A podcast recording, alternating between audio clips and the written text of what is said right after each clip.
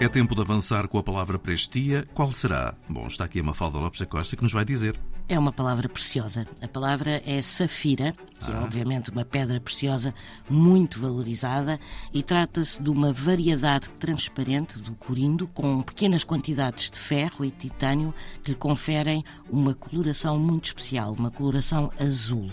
E daí também se chamar safira ao material sintético de composição semelhante, utilizado em joalharia, na eletrónica e, por exemplo, também na relojoaria. E por fim, safira é obviamente a cor azul, característica dessa pedra preciosa. Ora, os romanos acreditavam que esta pedra preciosa era cara, muito cara ao planeta Saturno e era um mineral que lhe era dedicado a este deus, que era o deus das sementeiras e da abundância. Música